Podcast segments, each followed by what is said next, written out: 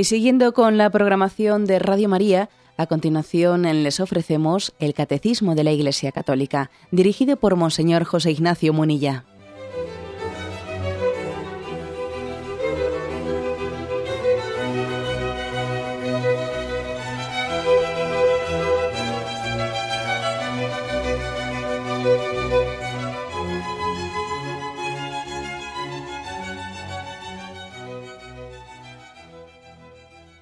Cordial saludo a todos los oyentes de Radio María. Un día más, con la gracia del Señor, proseguimos el comentario del Catecismo de nuestra Madre la Iglesia.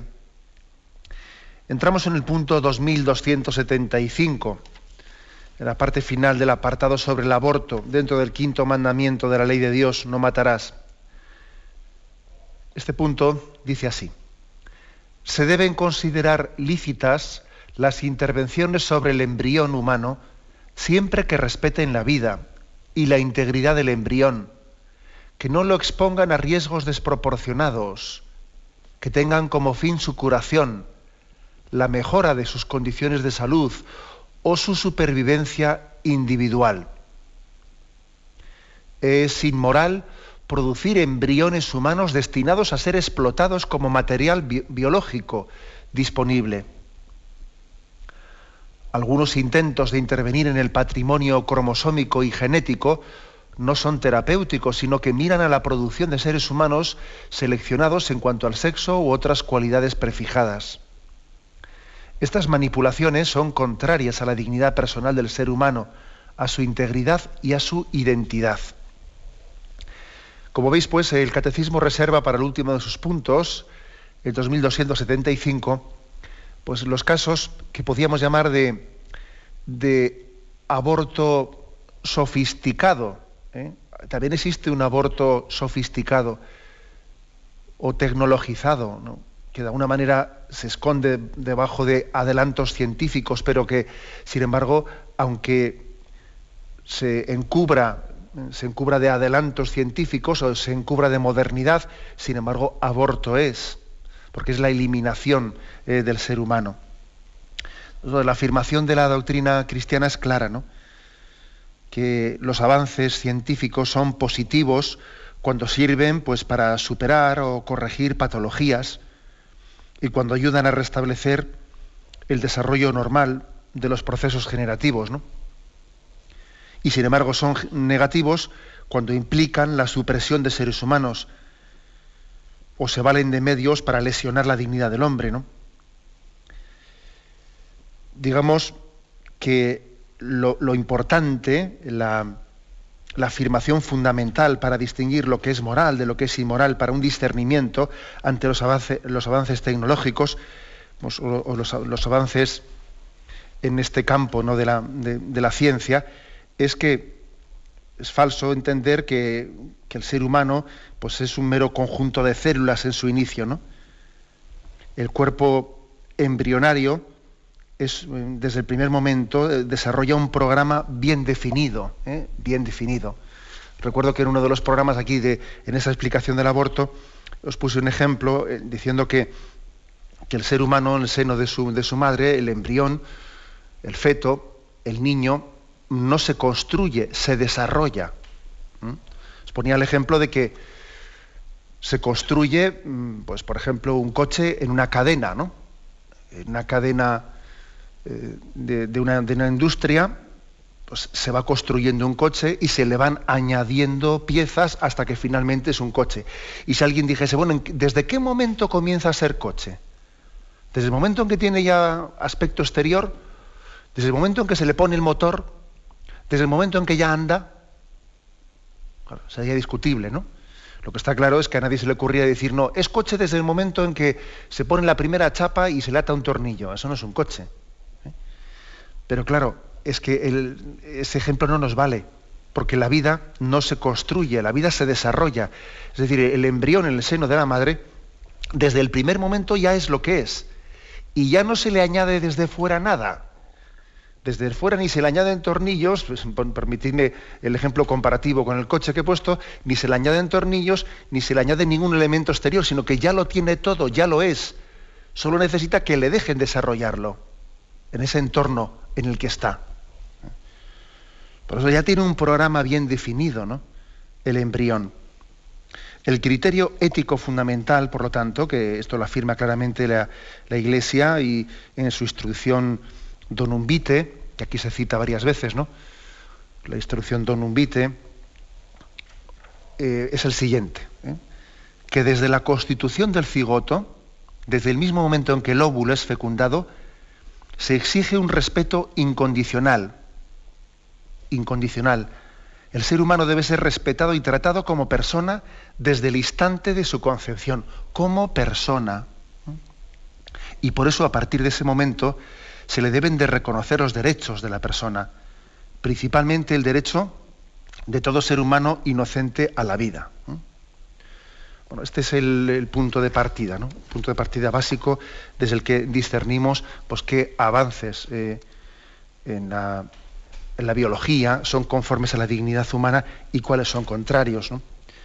Aquí hay algo que se, que se afirma con nitidez y con contundencia, ¿no? que es que el embrión, el embrión tiene que ser un paciente, o sea, es decir, es un paciente, no puede ser un instrumento de la medicina. No se puede, la medicina no puede actuar sobre, sobre un embrión humano, sobre un ser humano, si no es con fines terapéuticos para su sanación. Si me permitís un, eh, pues una expresión así un poco bruta, pero a veces también ilumina, ¿no? Un embrión es un paciente, no es un medicamento. Porque, ojo, hoy en día, eh, de alguna manera, puede llegar a ser utilizado el hombre, ¿no? En ese estadio de su vida tan débil en el que es un embrión, puede ser utilizado como un medicamento, como un medio, ¿no? Para con él obtener otra serie de, de beneficios. La Iglesia, por lo tanto, recuerda que el valor ético de la ciencia biomédica se mide en referencia al respeto incondicional debido a cada ser humano, en todos los momentos de su existencia. ¿Mm? al mismo tiempo también la, Iglesia afirma una segunda cosa, ¿no?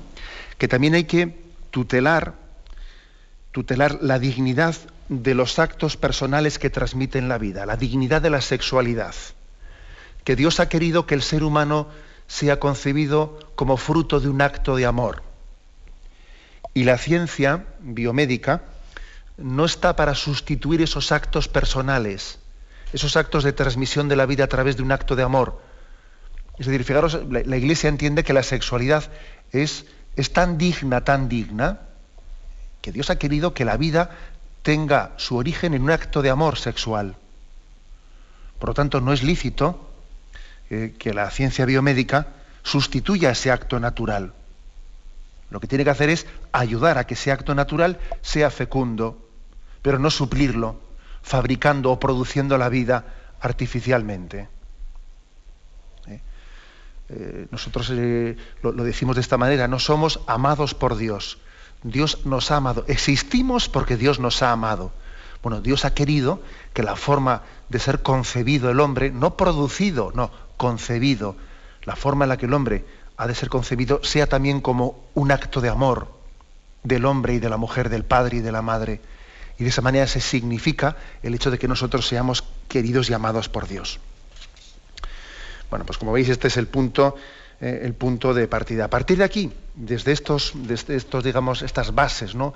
Estas bases morales, mm, creo que es bueno que en este punto 2275 entremos un poco a juzgar pues muchas cuestiones que hoy en día pues, eh, a veces se presentan, se debaten como supuestos eh, avances, avances en la, en, la, ciencia biomédica, etcétera, y que tienen que ser discernidos, ¿no? discernidos desde estos, desde estos parámetros. Bueno, pues mm, vamos a. Es verdad que el catecismo, cuando expliquemos en el sexto mandamiento el tema también de la anticoncepción, allí también se hablará, se hablará de la fecundación in vitro, de las técnicas de, fecundación asistida, etcétera, que también es un tema que en fondo está a caballo entre el quinto mandamiento y el sexto mandamiento. ¿eh? También en cierto sentido podía ser tratado aquí. Aunque sea muy someramente, lo vamos aquí a, exponer y ya lo desarrollaremos más cuando lleguemos al sexto mandamiento, porque en sí es allí donde el catecismo lo, explaya más. ¿Qué decir? Bueno, pues que, con respecto al tratamiento de la infertilidad, eh, las técnicas médicas, para que sean conformes a la moral, tienen que respetar tres bienes fundamentales. El primero, el derecho a la vida y la integridad física del ser humano desde su concepción. ¿eh? O sea, una técnica de, ayuda a la fertilidad, de tratamiento de infertilidad, tiene que respetar la vida del embrión. En segundo lugar, también tiene que respetar la unidad del matrimonio. Pues que, es decir, el, derecho que tienen los cónyuges de convertirse en padre y madre el uno a través del otro, y no el uno con el óvulo del otro, con el espermatozoide de, no se sabe quién. Que eso es absolutamente eh, pues inmoral. ¿eh? Eso va contra la propia unidad y dignidad del matrimonio. Y ojo, y, provoca una serie de problemas que, no somos ni, muchas veces ni conscientes de ellos. ¿no? Todavía leía en un periódico, leía los problemas que se pueden generar con esto de la fecundación de in vitro, con esto de que existan por ahí bancos de donantes de semen, el problema que se puede generar de, le llamaban incesto biológico. ¿Qué quiere decir eso? pues quiere decir que una persona que se hace donante de semen y que puede, puede ocurrir que haya muchas mujeres que hayan sido fecundadas con ese semen que esa persona ha dejado en bancos de semen, ha tenido ese, grupo de mujeres han tenido hijos, ellos no saben que son hermanos, porque es un semen que es anónimo, no saben que son hermanos, se pueden después casar entre ellos, casar entre hermanos, sin saber que son hermanos los que se están casando entre ellos. ¿no? De hecho, en, Australia se han dado casos que, que hasta 30 mujeres de una misma ciudad pequeña han tenido hijos del mismo donante de semen. Bueno, pues es una ciudad pequeña en la que 30 mujeres han sido fecundadas con un donante eh, anónimo, resulta que después sus hijos se casan entre ellos y es una especie de, incesto biológico. O sea, los problemas morales que, se engendran de ahí. Por lo tanto, decíamos que el tratamiento de infertilidad debe de, primero, respetar la integridad, o sea, la vida del embrión. Segundo, la unidad del matrimonio. Tercero, el valor, como decíamos antes, el valor específico y la dignidad mm, del acto de amor desde el que se genera la vida, ¿no? O sea, es decir, que respete el acto sexual como el lugar en el que se engendra la vida. A la luz de este criterio, concluimos que las técnicas de fecundación artificial, bien sea heteróloga, heteróloga se le llama pues con el, óvulo de uno y el, semen de, otro, ¿eh? Es decir, que, que, se echa mano afuera del matrimonio para conseguir óvulos o, conseguir semen, ¿no? O incluso aunque sea homóloga, es decir, que sean tanto el óvulo como el espermatozoide dentro del propio matrimonio, son inadmisibles, ¿no?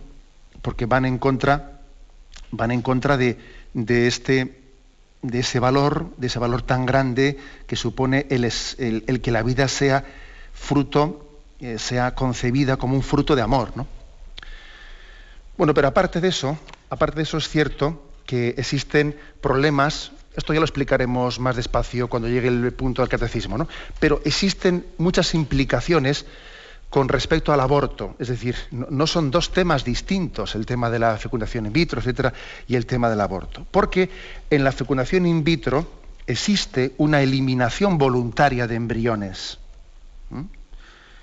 en todas las técnicas de fecundación in vitro se desarrollan, de hecho, como si el embrión humano fuese un cúmulo de células que se usa, se selecciona y se descarta.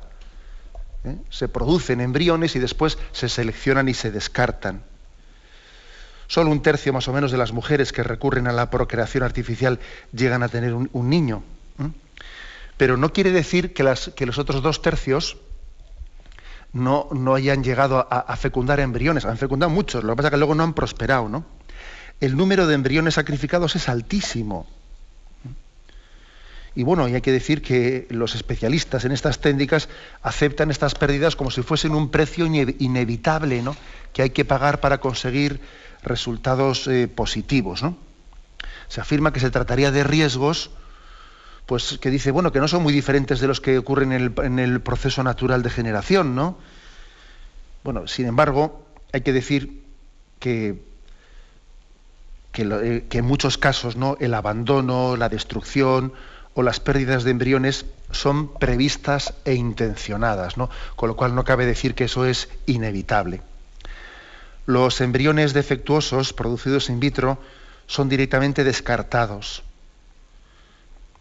Eh, y hay que decir también que encima existen más problemas, ¿no? que también existen parejas eh, que recurren a la procreación artificial con el objetivo ya no solo de tener hijos, sino de hacer una selección genética de sus hijos, ¿no? buscando pues, un hijo que, no tenga una enfermedad, o buscando un hijo que después sea compatible con no sé qué, que es otro problema moral todavía, ¿no? No querer el hijo por sí mismo, sino por, por una, eh, en la medida en que tenga eh, pues una, eh, una ventaja determinada para lo que fuere, ¿no? Si no lo tiene, le, le eliminamos, ¿no?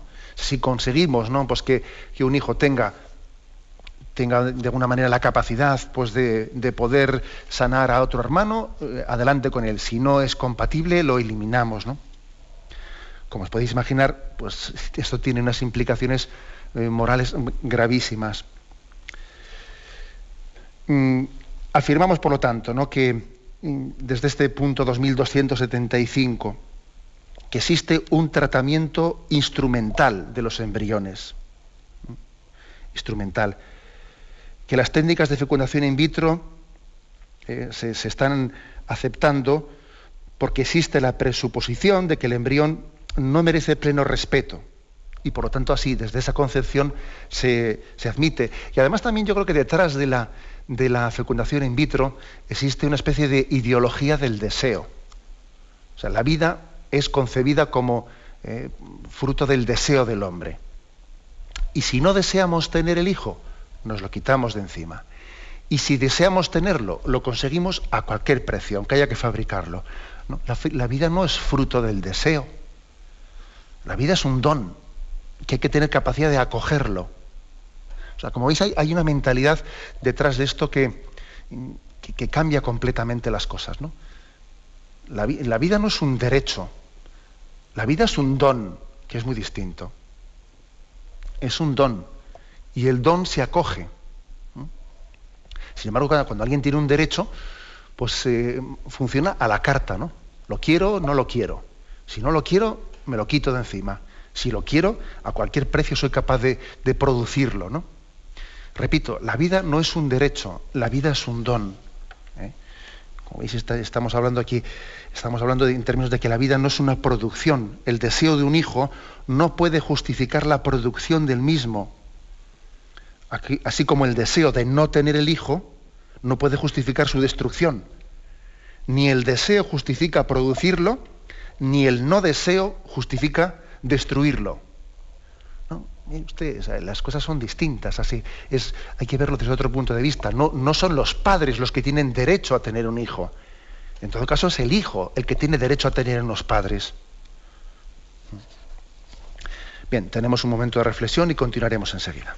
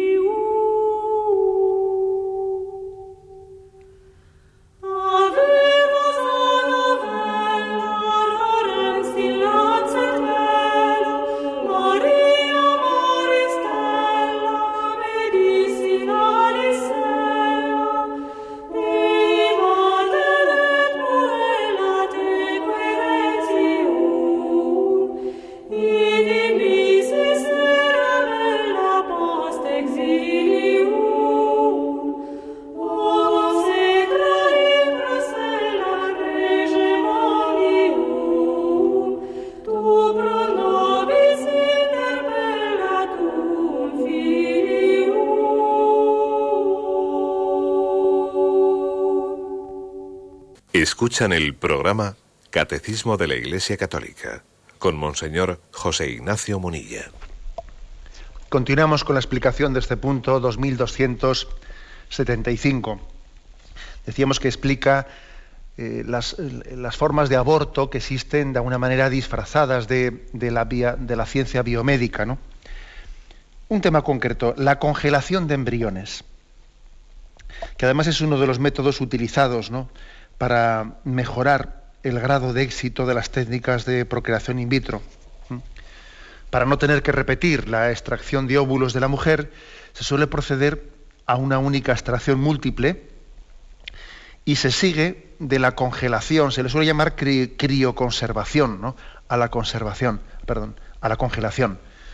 Se congela pues, una parte importante de los embriones producidos in vitro.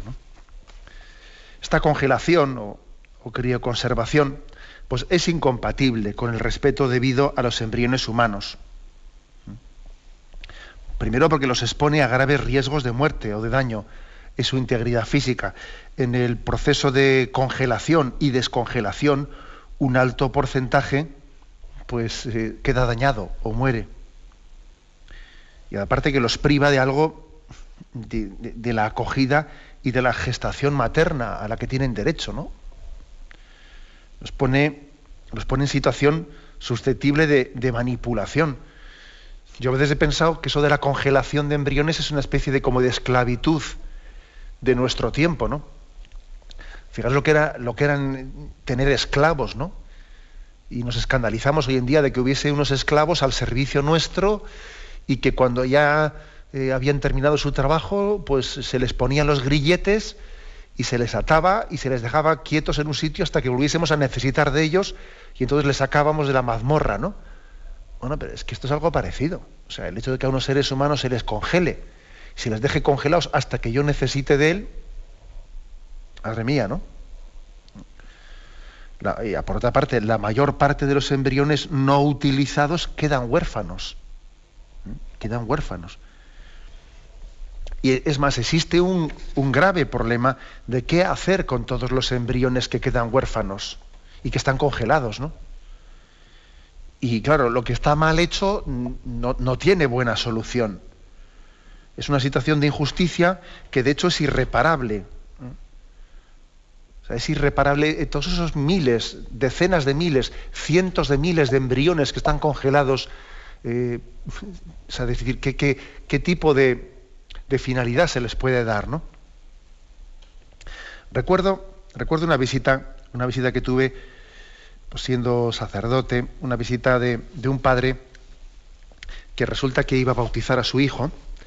Y entonces me acuerdo que un domingo pasó por la parroquia y me dijo, mire, es que yo soy de los que vamos a bautizar el niño el domingo y, mire, y me, he enterado, me he enterado, mm, pues en, escuchando un programa, pues que la, que la iglesia, que los cristianos, eh, pues eh, eh, estamos en contra de, de, la fecundación in vitro. Y yo la verdad es que no lo sabía. Y, el niño que bautizamos el domingo, pues eh, lo, concebimos en fecundación in vitro, me dijo él, ¿no?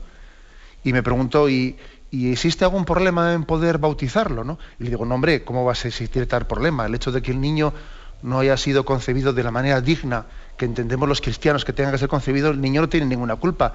Pues lógicamente, pues podrá ser bautizado, ¿no?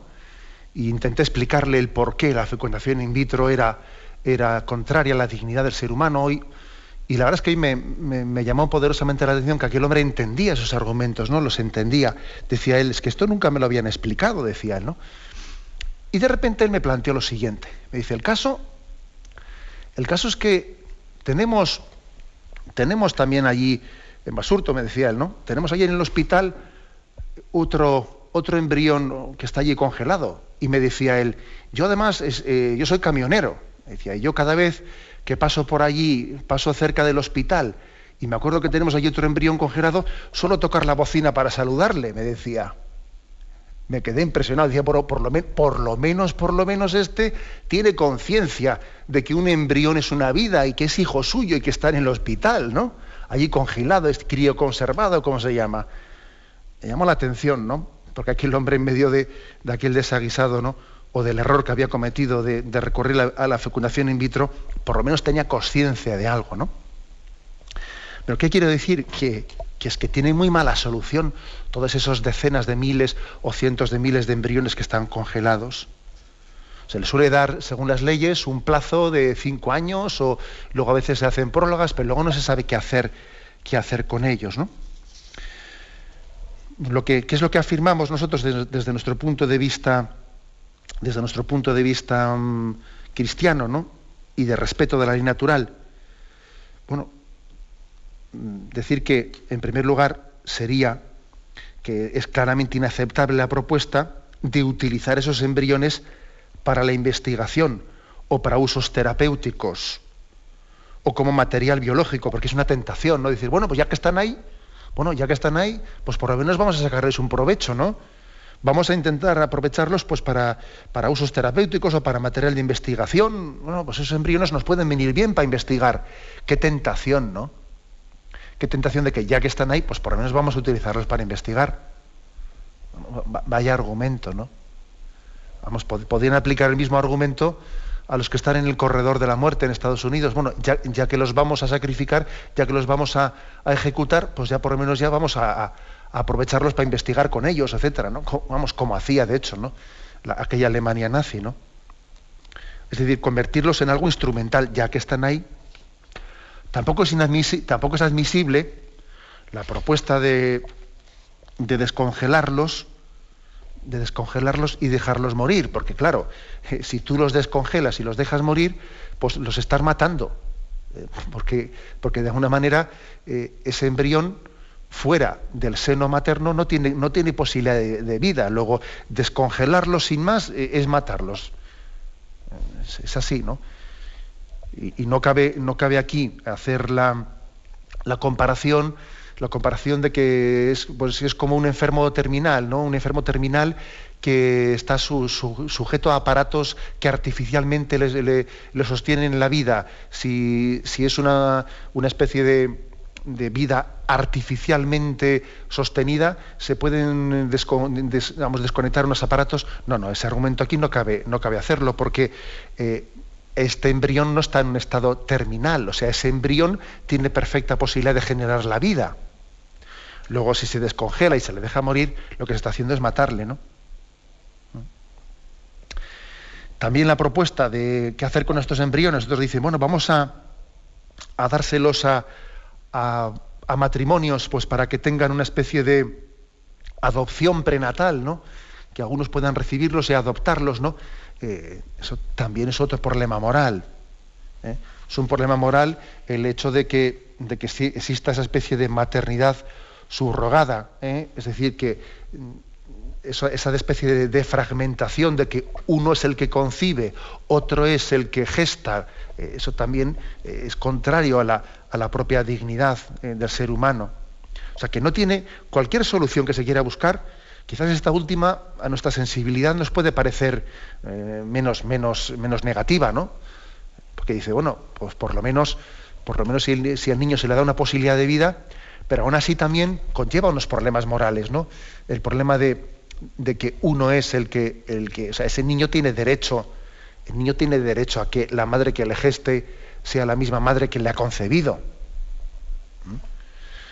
Bueno, pues por lo tanto, cualquier solución es complicada. ¿Por qué? Porque una situación injusta ya de hecho es irreparable, ¿no? Eh, es irreparable. En resumen, ¿no? Que, que la congelación de embriones humanos es gravemente inmoral. ¿eh? Es, tratar, eh, es tratar al ser humano con una forma, de una forma en la que no se respeta su dignidad, se le cosifica, se le instrumentaliza, se le guarda, se le reserva según criterios y según, y según estrategias del ser humano, sin acogerle desde el primer momento como el ser humano se merece. Tenemos un momento de reflexión y continuamos enseguida.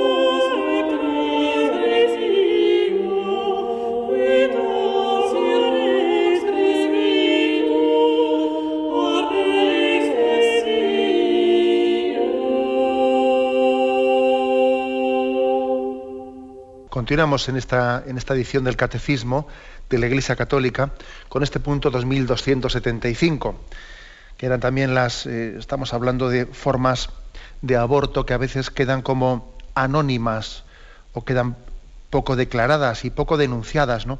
porque son de alguna manera disimuladas bajo eh, ciertos, eh, ciertos recursos o ciertos conceptos biomédicos. Uno en concreto, un término ante el que tenemos que estar muy atentos ¿no? para denunciarlo, el término reducción embrionaria. ¿Qué es esto de la reducción embrionaria? Bueno, pues algunas técnicas usadas en la procreación artificial suelen transferir varios embriones al seno materno, sabiendo que muchos de ellos van a fallar, muchos de ellos van a morir, pues eh, para tener más posibilidades de éxito se transfieren un gran número de embriones. ¿Qué ocurre? Que eso puede dar lugar a un embarazo múltiple, claro a un embarazo múltiple. De hecho, somos conscientes de que ha aumentado mucho el porcentaje de embarazos múltiples, ¿no? Y ante ello se suele, se ha ideado lo que se llama la reducción embrionaria. Es decir, que si se queda eh, una mujer embarazada, pues, eh, pues de trillizos, de cuatrillizos, de quintillizos, bueno, pues hacemos una reducción embrionaria para que tenga menos problemas para el parto, ¿no? Y fijaros que hay contradicción que la decisión de suprimir seres humanos que antes habían sido deseados hasta el punto de llegar a producirlos, pero ahora como han sido demasiados, pues voy a reducir algunos para así no tener yo tan, tanto problema, ¿no? Qué, contradicción. Y esto, aunque se le dé un nombre, un nombre muy bonito como reducción embrionaria, es un aborto selectivo. Dejémonos de, términos bonitos, ¿no? Que solemos recurrir a términos así un poco eh, edulcorados para ocultar la cruda realidad. Es un aborto selectivo Nunca es lícito realizar de un modo deliberado y directo eh, pues una acción de eliminación. ¿eh? Una cosa es pues que, que, fallezcan algunos de los embriones ¿no? en, el, en el proceso del embarazo, pero otra cosa es que yo sea el que los elimine. El fin no justifica a los médicos. Perdón, los médicos, los medios quería decir. ¿eh? ¿Os acordáis de aquel de aquella noticia ¿no? que en España tuvo mucho eco hace ya bastantes años, en el año 96, si no me equivoco. ¿eh? En el año 96 ocurrió que un matrimonio de Huelva eh, tuvieron septillizos, y no por fecundación in vitro, sino bueno, pues por una estimulación ovárica, etcétera, ¿no?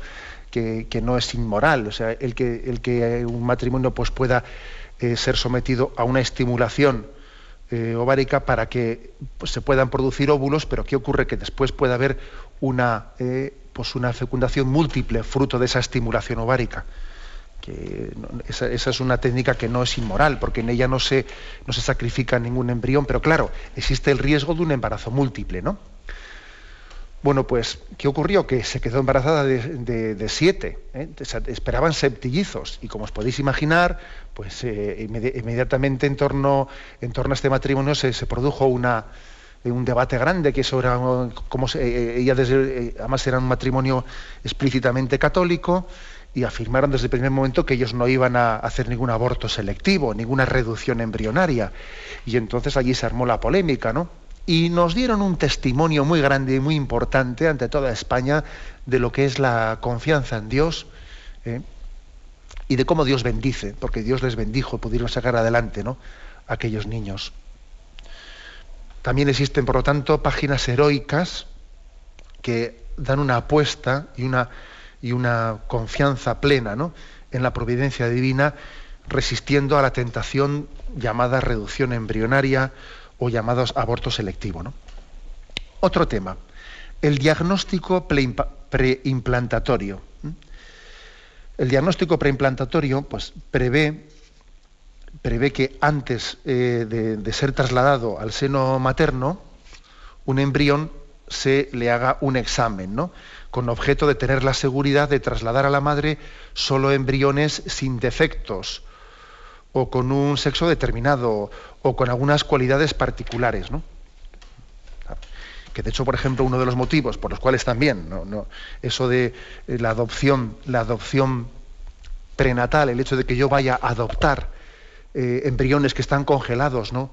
en, un, eh, pues en un lugar determinado, el hecho de que eso eh, pues sea, mm, sea verdaderamente cuestionable es que, entre otras cosas, cuando esos embriones se descongelan, se empieza a ver si este embrión tiene buen aspecto o no tiene buen aspecto, si tiene un citoplasma que está un poco ennegrecido, tiene pocas probabilidades de salir adelante, a ver si va a salir con defectos. Luego te implantamos únicamente los embriones que al descongelarlos eh, tengan eh, una, buena perspectiva, ¿no? Y se hace una selección eugenésica y por lo tanto uno se acaba haciendo cómplice de esa especie de selección.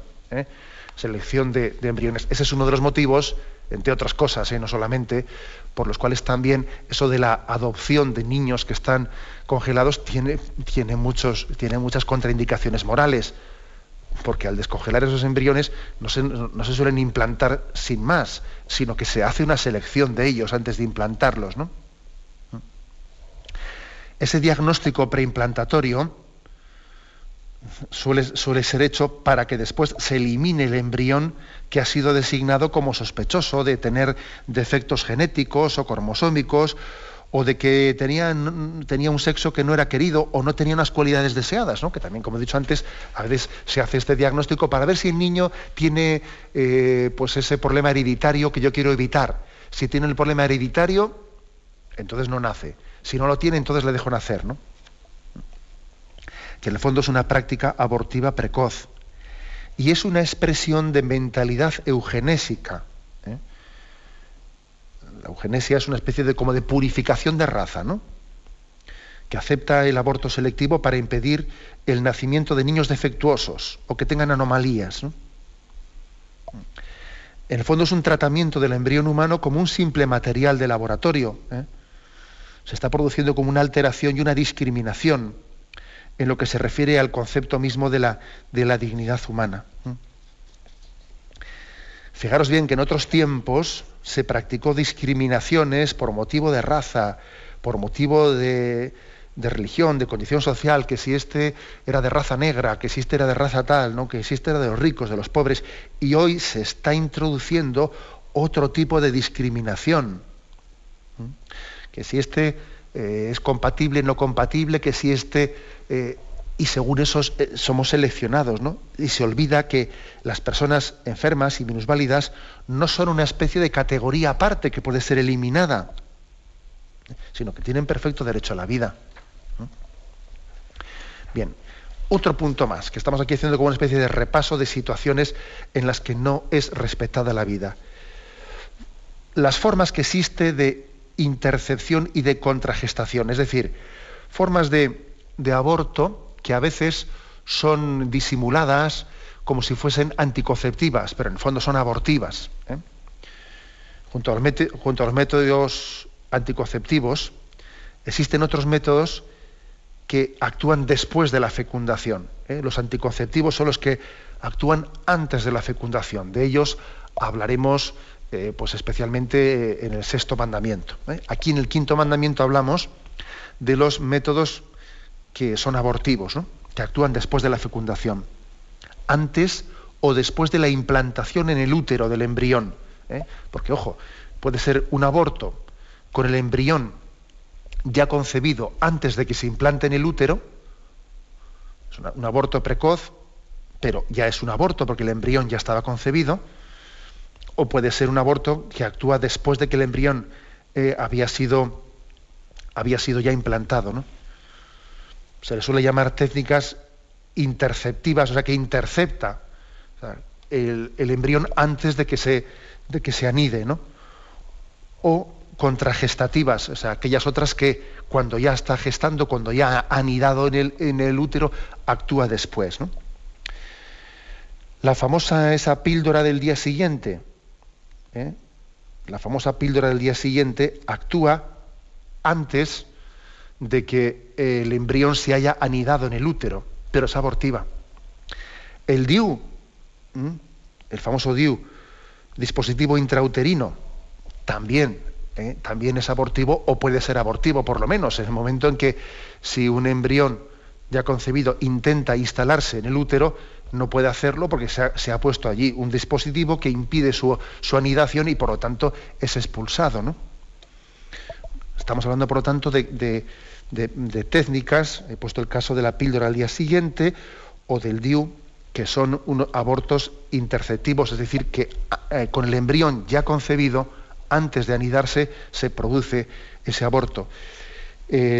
la famosa píldora RU, la famosa píldora RU 486, sin embargo, es un aborto ya contragestativo, es decir, de un embrión ya implantado en el útero. Pero desde el punto de vista moral, para entendernos, nos importa muy poco que sea interceptiva o contragestativa. Nos importa poco que el aborto haya tenido lugar con el embrión ya implantado o no implantado en el útero. Eso nos importa poco.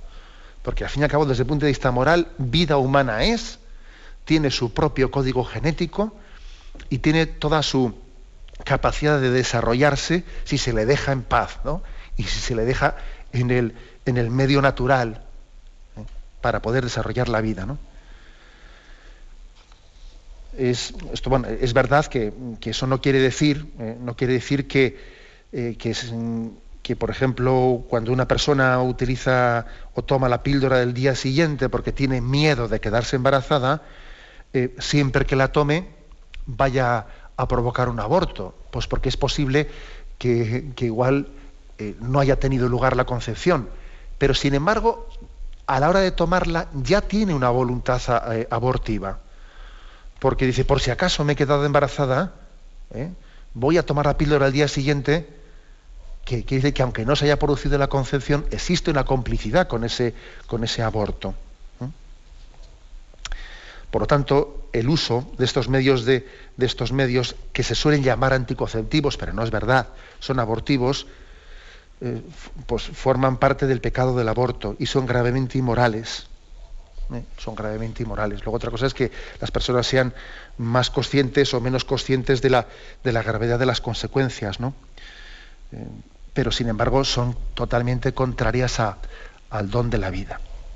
Bien, como veis, todavía tenemos más más casos, ¿no? más casos concretos en los que tenemos que irlos, que irlos de, desarrollando, porque verdaderamente la ciencia biomédica, que puede, ¿eh? ojo, y también si Dios quiere mañana desarrollaremos esto, no puede eh, también ofrecer a la humanidad grandísimos ¿no?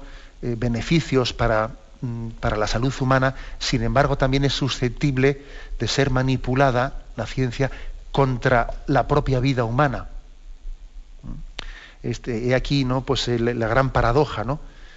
que nosotros pongamos nuestros dones, nuestros, nuestros talentos, en vez de al servicio de la vida, contra la propia vida. ¿no? Esta es la, la capacidad que tiene el hombre ¿no? de, de utilizar los dones de Dios al servicio de los dones de Dios o utilizar los dones de Dios contra los propios dones, ¿no? Volvernos contra nosotros mismos, ¿no? El hombre enemigo del propio hombre. Esta es la, ambivalencia en la que nos encontramos y que también el catecismo nos, quiere ayudar un poco a discernir. Lo dejamos hoy aquí. Y ahora damos paso a la intervención de los oyentes. Podéis llamar para formular vuestras preguntas al teléfono 917-107-700. 917-107-700.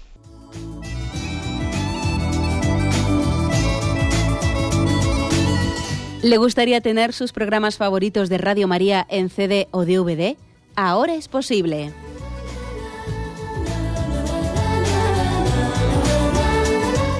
Le sugerimos que primero se informe en qué formato de audio lo puede escuchar en su equipo, DVD o CD, teniendo en cuenta que no todos los lectores de CD pueden reproducir el formato digital MP3 en el que enviamos nuestros programas. Y luego, si quiere en su casa esos programas que tanto le gustan, solo tiene que escribir una carta a Radio María, Paseo Lanceros 2, primera planta 28024, Madrid, indicando si lo quiere en CD o DVD y cuántos programas. También le rogamos que escriba su nombre, dirección y no se olvide de facilitarnos un teléfono de contacto para cualquier duda que nos surja.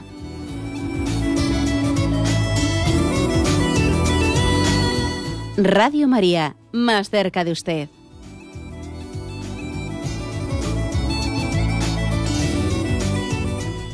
Sí, buenos días. ¿Con quién le hablamos? Buenos días, monseñor. Soy Ana María.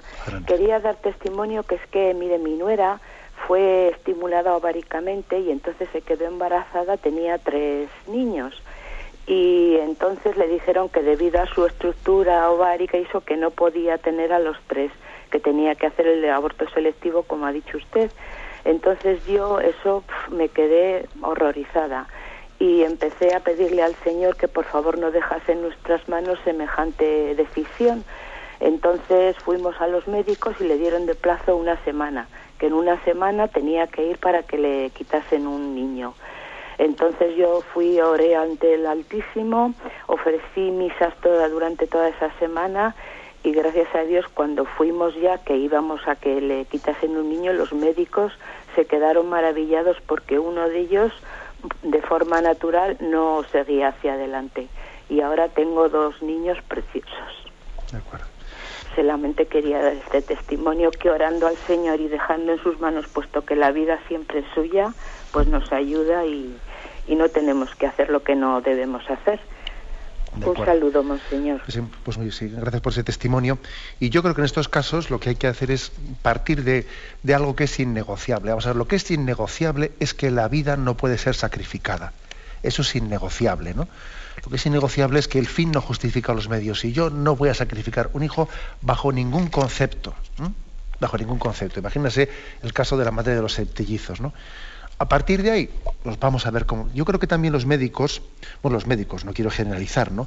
Algunos médicos suelen pecar de gran alarmismo para evitarse problemas, porque claro, será más sencillo para el médico llevar adelante un acompañamiento de una gestación de dos niños que de tres. Entonces, para evitarse problemas, a veces se crea un gran alarmismo poniendo ¿no?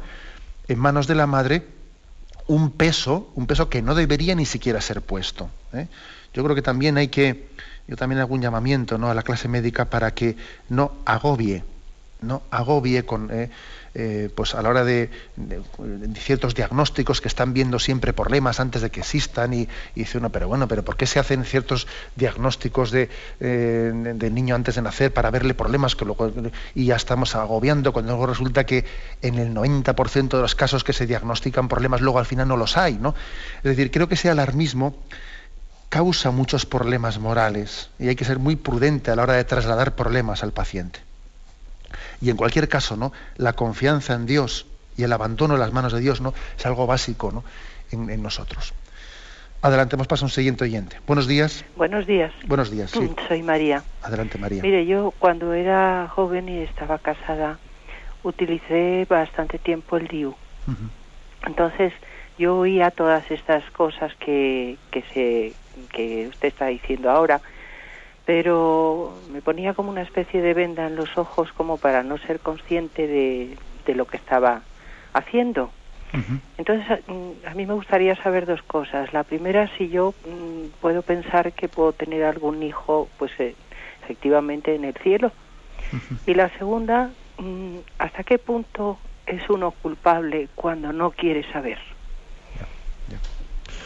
Pues eh, la verdad es que lo que, lo que usted dice, eh, las dos preguntas son muy interesantes. La primera, pues es muy posible, eh, es muy posible que usted tenga en el cielo más de un hijo sin saberlo usted y que aquel DIU, aquel dispositivo intrauterino provocase algunos abortos sin ser usted siquiera consciente explícitamente de ellos, ¿no?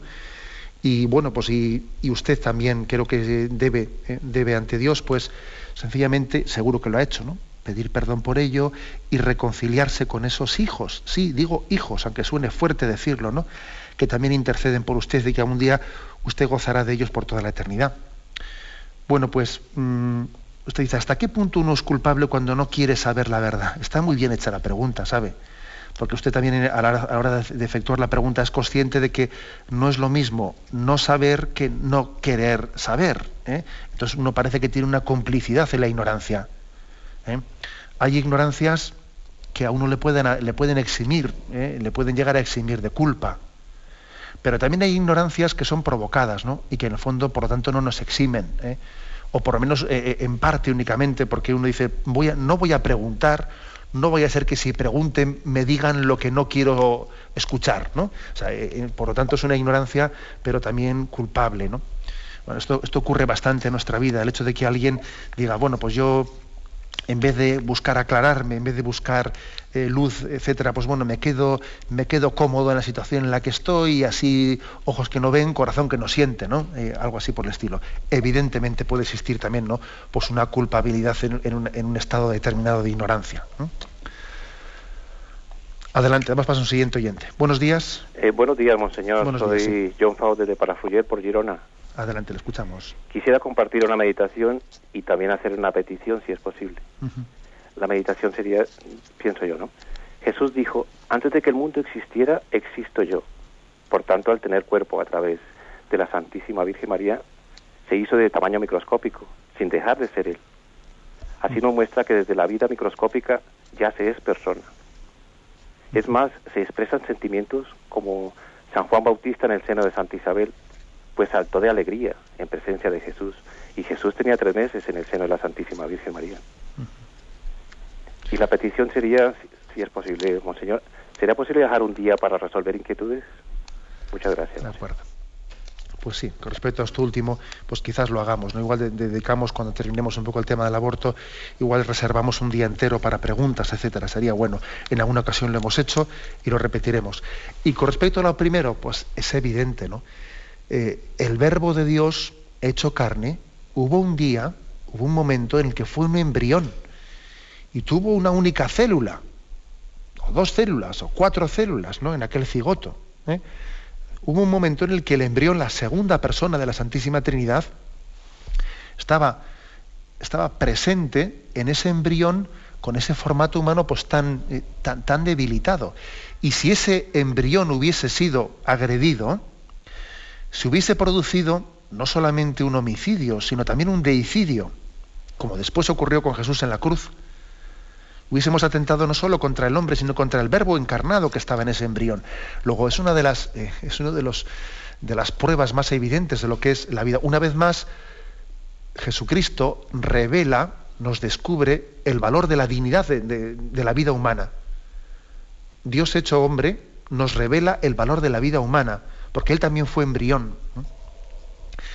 Bien, aunque sea brevemente, damos paso a una última llamada. Buenos días. Hola, monseñor. Soy Juana de Madrid. Eh, voy directo al grano. Tengo cinco sobrinos congelados de una inseminación in vitro eh, donde se han inseminado dos niños. Los niños han salido adelante y los cinco embriones están congelados. Entonces hay un silencio en toda la familia, nadie dice nada, todo el mundo está encantado con los dos niños que han salido adelante, como si no pasara nada. Entonces, por un lado, esos cinco embriones, una vez ya hecho, eh, ¿cuál es el mal moral menor? Darlos en adopción, mm, mejor no hacer nada, eso por un lado. Y por otro lado, yo me siento, mm, yo estoy escandalizada, me da muchísima pena, pienso muchísimo en estos niños. Eh, mm, si debo hablar con, con, mis cuñados, porque son muy orgullosos y igual no me escuchan, pero es que me da igual. Siento como que tengo que hablar con ellos porque nadie dice nada. Eh, muchas gracias. Era eso. Bueno, pues gracias también por tu claridad. Y yo, fijaros todos que eh, a qué situación estamos, estamos llegando, ¿no? Pues que alguien puede llegar a decir, pues como ha dicho esta oyente con esa claridad, tengo cinco sobrinos congelados, ¿no? Tengo cinco sobrinos congelados, impresiona escuchar esa frase, pero es totalmente cierta. Son sobrinos de ella. ¿eh? Entonces yo, eh, es, también clama, ¿no? O sea, clama a Dios, ¿no? Pues esa, esa especie de falta de respeto con la que tratamos la vida humana, ¿no? Bueno, hace, hace el oyente una pregunta pues, que, es muy delicada. ¿Y qué se puede hacer con esos embriones? ¿Cuál es el mal menor? Darlos en adopción, en adopción prenatal, pues eso, la verdad es que podría parecer ¿no? que eso es un, eh, que es un mal menor, pero la verdad es que también tiene graves, graves problemas, pues, pues, como he dicho antes, porque en primer lugar al descongelarlos se suele hacer una, una selección de a ver si al, descongelarlos pues están en buen estado y entonces te lo implanto, no te lo implanto, selecciono, quito este y entonces eso, eso sería algo que tenía que ser explícitamente excluido. ¿eh? Yo creo que, yo creo que la, la, solución, la solución menos mala, menos mala, es que sean los propios padres los que se implanten esos embriones, no que se les den a nadie, porque también es otro problema moral el que un niño tenga, eh, tenga como padre gestador a alguien distinto al que le, eh, a, su padre biológico, ¿no? Él tiene derecho, el niño, a que el padre biológico coincida también con el, con el seno que me ha, que me ha gestado eh, y con el que me ha, posteriormente me ha educado. A ver si resulta que un niño va a tener un padre biológico, un útero de gestación y luego otro distinto que le acoge, ¿no? Pero hombre, yo creo que la solución menos mala, menos mala será que sean los propios padres que concibieron esos embriones los que, les den el derecho a la vida en el propio seno del matrimonio, siendo así, si son, eh, pues, hijos naturales suyos, ¿no? que por lo tanto tienen el deber también de, bueno, naturales o artificiales de ellos, por lo menos, no voy a decir naturales, pero ciertamente qué problemas no generamos por no entender la vida como un don y por entenderla en un concepto de derechos, ¿no? de derechos y como una especie de objeto producido por el hombre y no un don recibido de Dios. Me despido con la bendición de Dios Todopoderoso, Padre, Hijo y Espíritu Santo. Alabado sea Jesucristo.